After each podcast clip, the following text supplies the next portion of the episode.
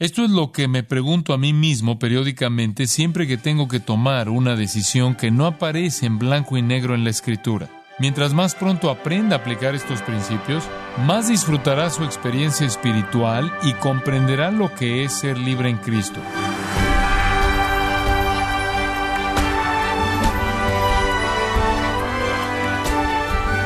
Le damos la bienvenida a esta edición de su programa Gracias a vosotros con el pastor John MacArthur. A menudo las decisiones más difíciles no son si debe hacer el bien o debe hacer el mal, sino qué debe hacer. El consejo de Dios para las decisiones desconcertantes no viene desde el cielo con instrucciones, sino en la Biblia, que le provee los principios. El pastor John MacArthur los repasa en su estudio titulado si la voluntad de Dios es tan importante, ¿por qué no puedo encontrarla? Quiero compartir algunos aspectos muy prácticos de mi vida manera de tornar en fáciles las decisiones difíciles. Esto es lo que me pregunto a mí mismo periódicamente siempre que tengo que tomar una decisión que no aparece en blanco y negro en la escritura. Mientras más pronto aprenda a aplicar estos principios, más disfrutará su experiencia espiritual y comprenderá lo que es ser libre en Cristo y a la vez sometido a su propósito perfecto. Veamos el primero, conveniencia, conveniencia. ¿Esto será espiritualmente provechoso? ¿Es conveniente para mi beneficio espiritual? Veamos otro principio, edificación. ¿Esto me edificará? ¿Esto me edificará? El primer principio analiza el tema por separado. ¿Esto será conveniente para mi espiritualidad? La segunda pregunta es, ¿esto me pondrá en el camino a una mayor madurez espiritual? Por tanto, primero vimos el principio de la conveniencia y ahora el de la edificación. Veamos otro principio, exceso. ¿Esto me atrasará en la carrera? ¿Esto me atrasará en la carrera? Si estoy corriendo para ganar el premio, entonces tengo que preguntarme a mí mismo, ¿este acto me atrasará? Veamos otro principio, esclavitud.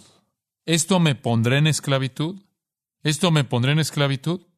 En 1 Corintios 6:12 dice, Todas las cosas me son lícitas, mas no todas convienen. Todas las cosas me son lícitas, mas yo no me dejaré dominar de ninguna.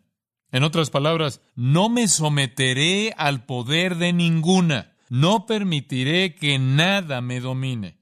No debemos permitir nunca que un aspecto no moral nos domine, especialmente cuando consideramos lo que dice el Salmo 8 en los versículos 4 al 8. ¿Qué es el hombre para que tengas de él memoria? Le has hecho poco menor que los ángeles, y lo coronaste de gloria y de honra. Le hiciste señorear sobre las obras de tus manos. Todo lo pusiste debajo de sus pies, ovejas y bueyes, todo ello. Y asimismo las bestias del campo, las aves de los cielos y los peces del mar sin embargo, ¿no es asombroso cómo el hombre cede su soberanía a cosas pequeñas? ¿Cuántos hombres se han convertido en herramientas completas porque no pueden controlar el producto de su viña? ¿Cuántos terminan muertos porque no pueden hacerle frente al tabaco? ¿Cuántos dejan que un televisor, lo cual no es más que un puñado de cables conectados a una caja que el hombre inventó, dirija sus vidas totalmente? Entonces la televisión es un monarca, es soberana y el hombre no es solo un esclavo de ella. Las drogas, descubiertas por el hombre para el beneficio de aquellos que las necesitaban, se han convertido en las dueñas de muchos hombres y mujeres. Hay muchas cosas que vienen de la creación que pueden esclavizarnos, las cuales Dios diseñó para que nosotros las gobernáramos. Entonces me pregunto, ¿me pone esto a mí en esclavitud? Recuerdo particularmente un predicador que ejercía como evangelista quien finalmente tuvo que dejar el evangelismo porque estaba tan afectado con pérdidas de dinero en el golf que literalmente se llevó a sí mismo a la bancarrota. Él llegó al punto de jugar por 300 o 400 dólares el hoyo en un partido de golf. Hay muchas personas en este mundo controladas por una pelota pequeña y redonda. Hay ciertas cosas que tienen inherentes a ellas la posibilidad de tomar el control de las personas. Algunos jóvenes están dominados por cierta música. Hay tantas cosas que nos pueden llevar a la esclavitud. Llamémosle el principio de esclavitud. Por tanto, usted debe preguntarse, ¿esto me esclavizará? ¿Tiene esto potencial para convertirme en su esclavo? Veamos otro principio. Evasivas. ¿Esto encubrirá hipócritamente mi pecado? ¿Esto encubrirá hipócritamente mi pecado? ¿Estoy haciendo algo en nombre de la libertad cuando la verdad es que estoy complaciendo realmente mi propio pecado? Usted quiere decir, yo soy libre en Cristo, por lo tanto soy libre para disfrutar estas cosas. Usted es libre, pero usted está encubriendo avidez o su deseo pecaminoso. Un hombre que va al cine y justifica su participación argumentando que él es libre en Cristo para ir, es ciertamente libre para hacerlo. Pero si él va con el propósito en su corazón de consentir sus propios deseos pecaminosos a través de lo que ve, está utilizando la libertad solamente como una capa sobre su pecado. En 1 de Pedro 2.16 dice, no como los que tienen la libertad como pretexto para hacer lo malo. En otras palabras, no cubras con un velo tus intenciones pecaminosas. Sé honesto contigo mismo. Pregúntate a ti mismo, ¿esto es algo que realmente beneficia mi espiritualidad y que es para mi provecho espiritual? ¿Esto es algo que me edifica? ¿Es algo que es útil? ¿Es algo que no me llevará a la esclavitud o acaso estoy encubriendo mi deseo pecaminoso? Los jóvenes dicen frecuentemente, la Biblia no dice que no puedes bailar. David danzó ante el Señor. Bueno, él no danzó lo que la gente baila hoy día. ¿Qué tiene de malo el baile? Pregúntate a ti mismo, ¿estoy apoyando el baile porque sé que me edificaré espiritualmente? ¿Porque sé que no es un bulto innecesario? ¿Es muy importante para mi progreso espiritual y no hay manera de que pueda esclavizarme? ¿O ¿Quiero bailar por mi propio deseo sensual? Usted tiene que tratar con el motivo e inquirir con la cuestión real. Gálatas 5:13 dice que es muy común cambiar la libertad por el libertinaje. Llamemos este el principio de evasivas. Significa mentir o falsificar.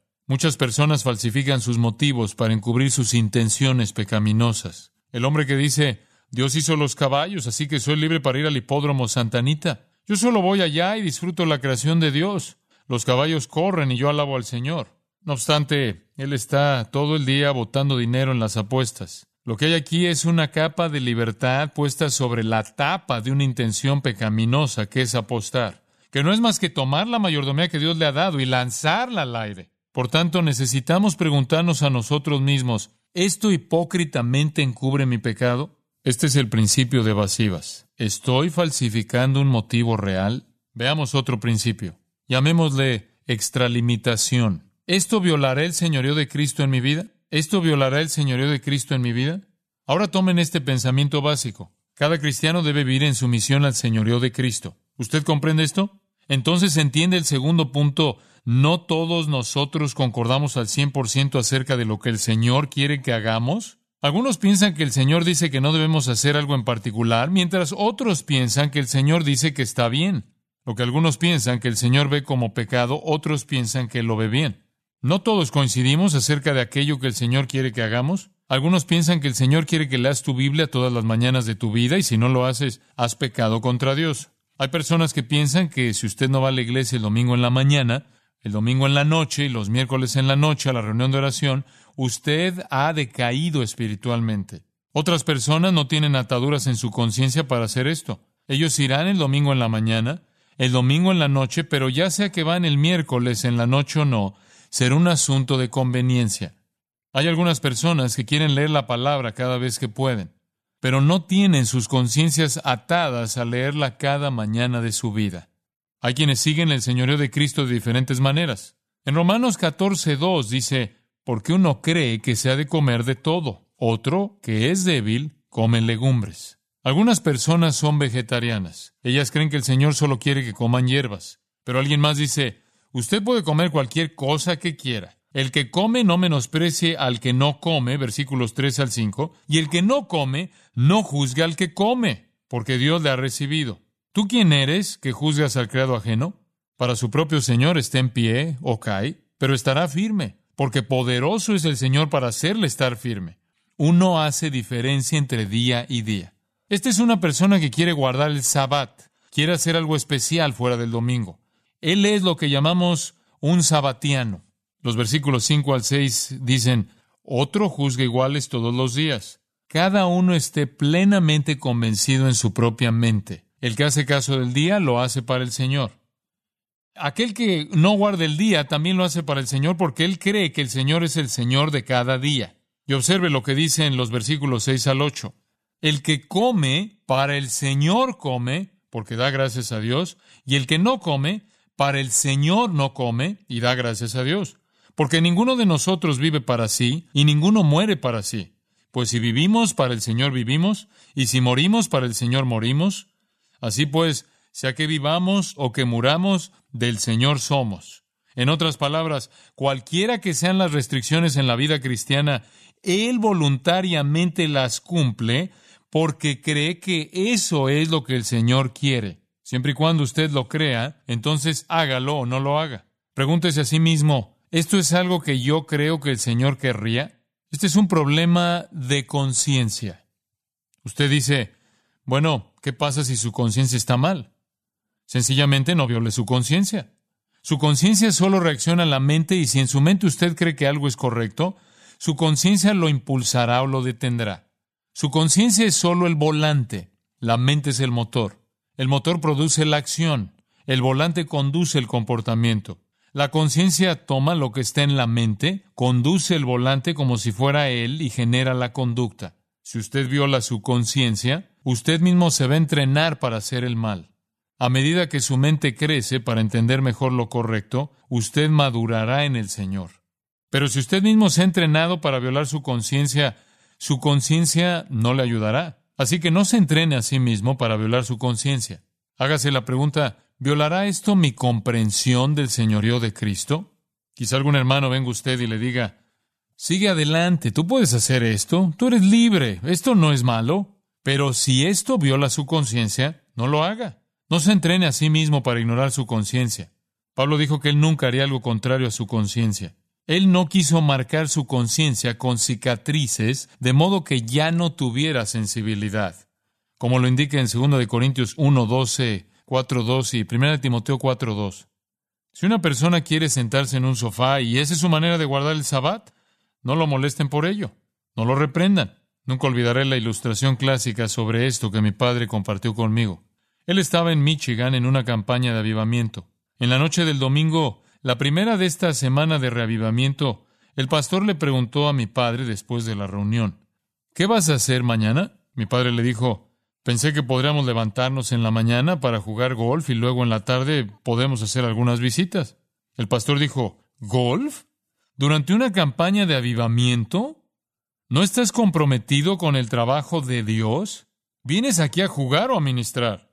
Mi padre dijo, un poco de las dos cosas. En realidad me gustaría que vinieras y que podamos compartir un poco en la mañana y conocernos. El pastor dijo, nunca. Me comprometí conmigo mismo a la oración y al avivamiento durante toda la semana. Entonces mi padre le dijo, no, me parece que sería fantástico si vinieras. El director musical va a ir y sería bueno si vienes. No, yo nunca haría eso, nunca haría eso. Bueno, el lunes por la mañana mi padre y el director musical estaban en el campo de golf y adivinen quién apareció. El reacio pastor, quien según me contaron la historia, dijo, voy a hacer esto, pero sé que no debo hacerlo. Lo hago por hospitalidad, pero sé que no es correcto. Así que ellos dieron el primer golpe al primer hoyo y están a medio camino en la calle cuando alguien grita ¡Atención! El pastor miró y perdió dos dientes.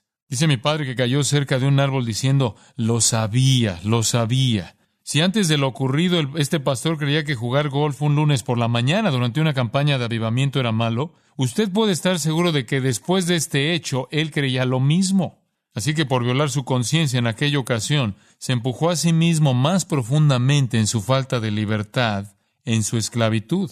Él interpretó su accidente como el juicio de Dios y para él eso tiene que haber sido. Dios no quiere que ningún hombre viole su conciencia.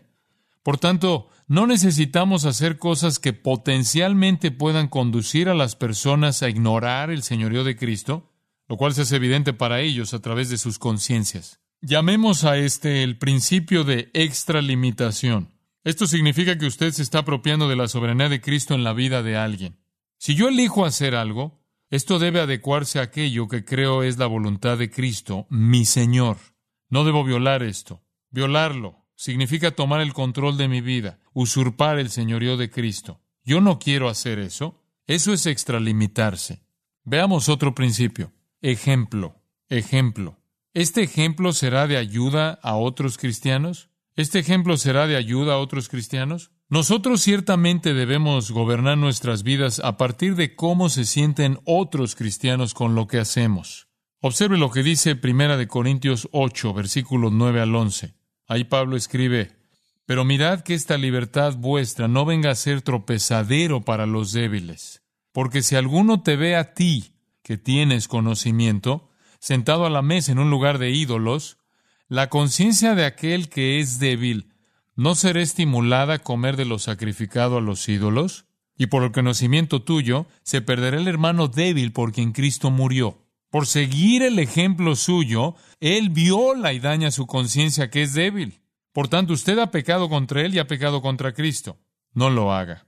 En 1 Corintios 9, 1 al 18, Pablo dice que aunque tiene el derecho de recibir el pago por su ministerio, él escoge no recibir el pago porque no quiere ofender a nadie. Romanos 14, 13 al 18 nos enseña básicamente a no poner piedra de tropiezo u ocasión de caer en el camino del hermano.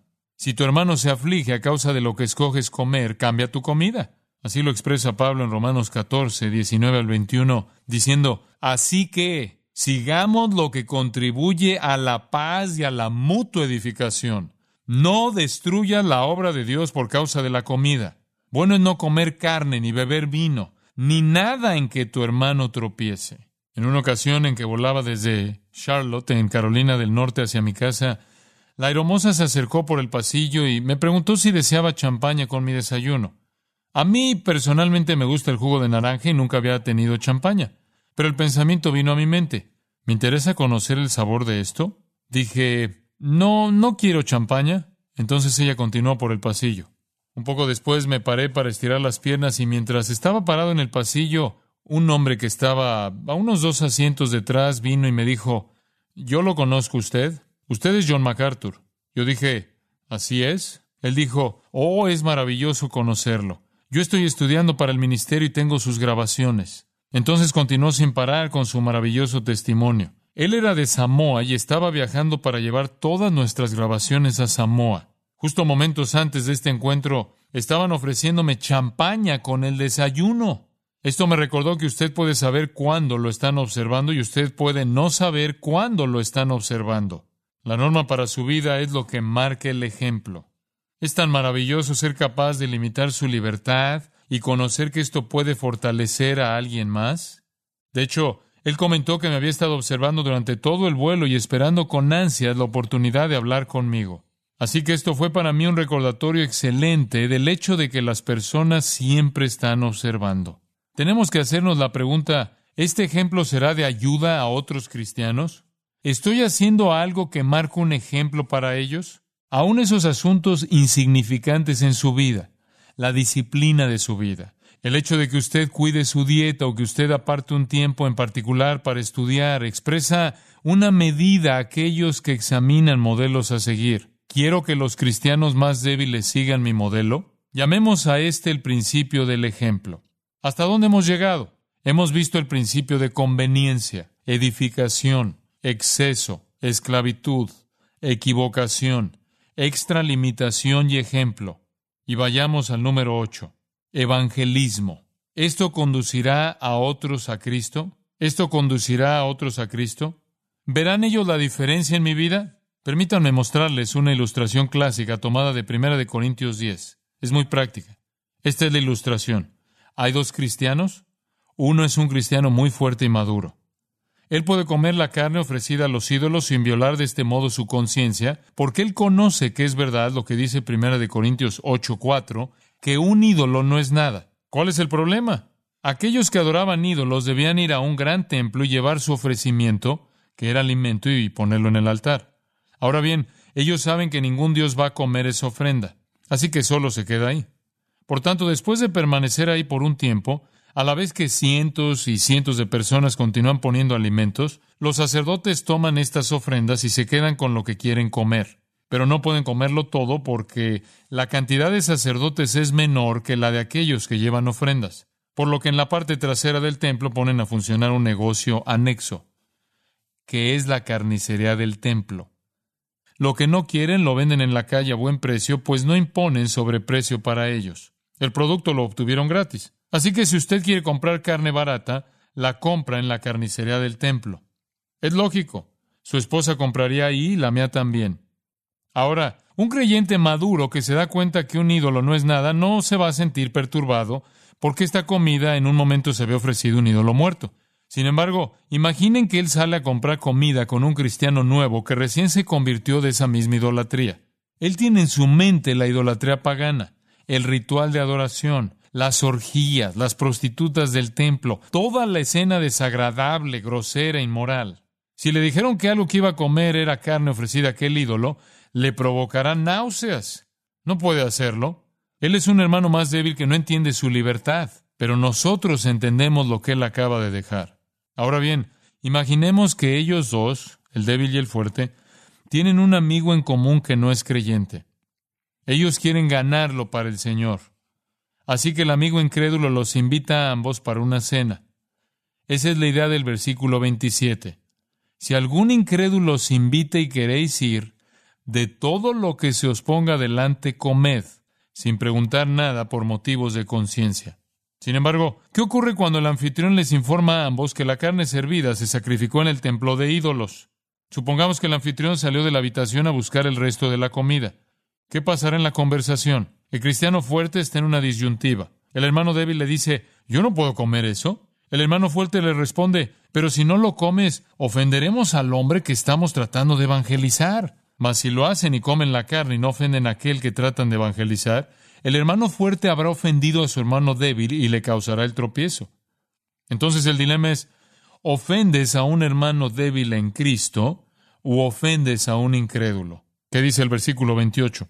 Mas si alguien nos dijere, esto fue sacrificado a los ídolos, no lo comáis por causa de aquel que lo declaró y por motivos de conciencia. Significa que cuando estás tratando de evangelizar a un incrédulo es preferible ofender al incrédulo que a tu hermano creyente? Absolutamente. Si ofendes a tu hermano cristiano, el incrédulo puede decir, es mejor ser incrédulo que ser cristiano. Se ofenden entre ellos. A mí no me ofenden, así que me quedo donde estoy. Cuando usted de veras ofenda a un incrédulo, asegúrese de explicarle el por qué. Esta carne ofrecida a ídolos ofendería a tal grado a mi hermano que sencillamente no puedo comerla por su causa. El incrédulo va a pensar más de una vez acerca de lo que ha visto. Hay una hermandad que me gustaría experimentar. La atracción de su amor será el testimonio mayor que usted tiene en el evangelismo. Por tanto, me pregunto a mí mismo, ¿esto conducirá a alguien más a Cristo? Cuando limito mi libertad, ¿lo hago con la visión de ganar a alguien para Cristo?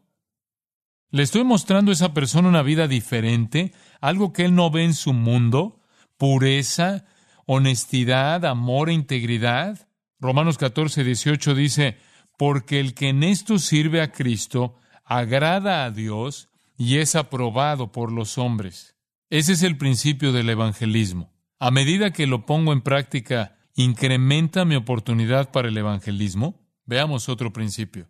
Imitación. ¿Esto será coherente con la imagen de Cristo? ¿Esto será coherente con la imagen de Cristo? Dicho de otra manera, ¿Jesús lo haría? ¿Jesús diría esto?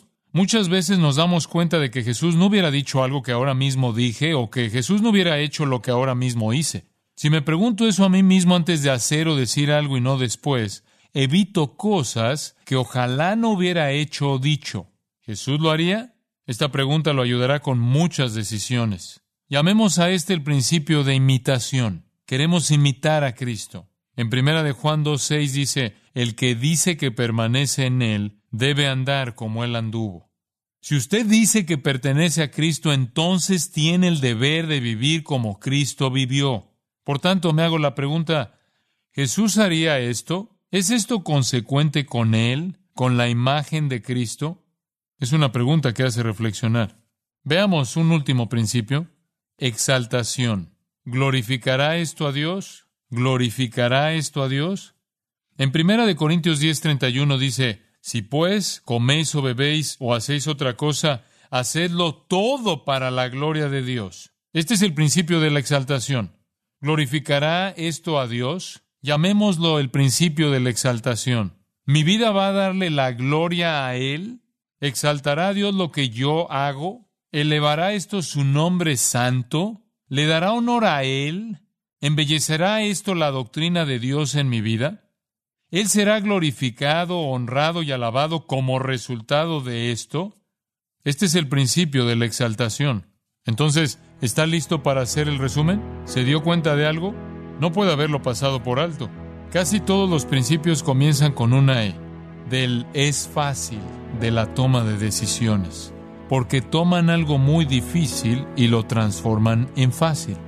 El punto es, podemos tornar en fáciles las decisiones difíciles si utilizamos estos principios. Esto será provechoso para mí espiritualmente, esto me edificará, esto me atrasará en la carrera, esto me pondrá en esclavitud, esto encubrirá sencillamente mi pecado, esto violará el señorío de Cristo en mi vida, este ejemplo será de ayuda para otros, esto conducirá a otros a Cristo, esto me hará semejante a Cristo y por último, ¿Esto glorificará a Dios?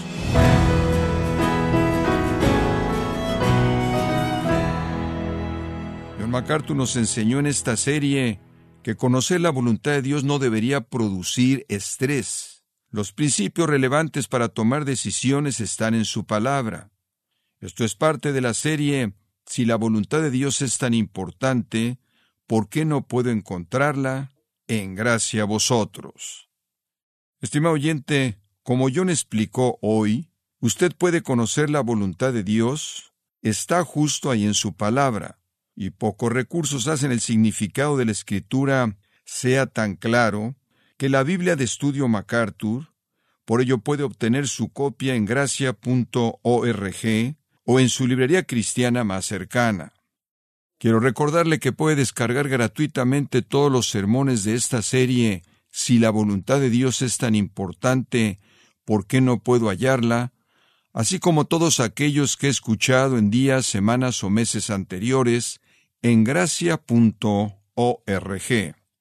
Si tiene alguna pregunta o desea conocer más de nuestro ministerio, como son todos los libros del pastor John MacArthur en español, o los sermones en CD, que también usted puede adquirir, Escríbanos y por favor mencione la estación de radio por medio de la cual usted nos escucha en gracia a vosotros.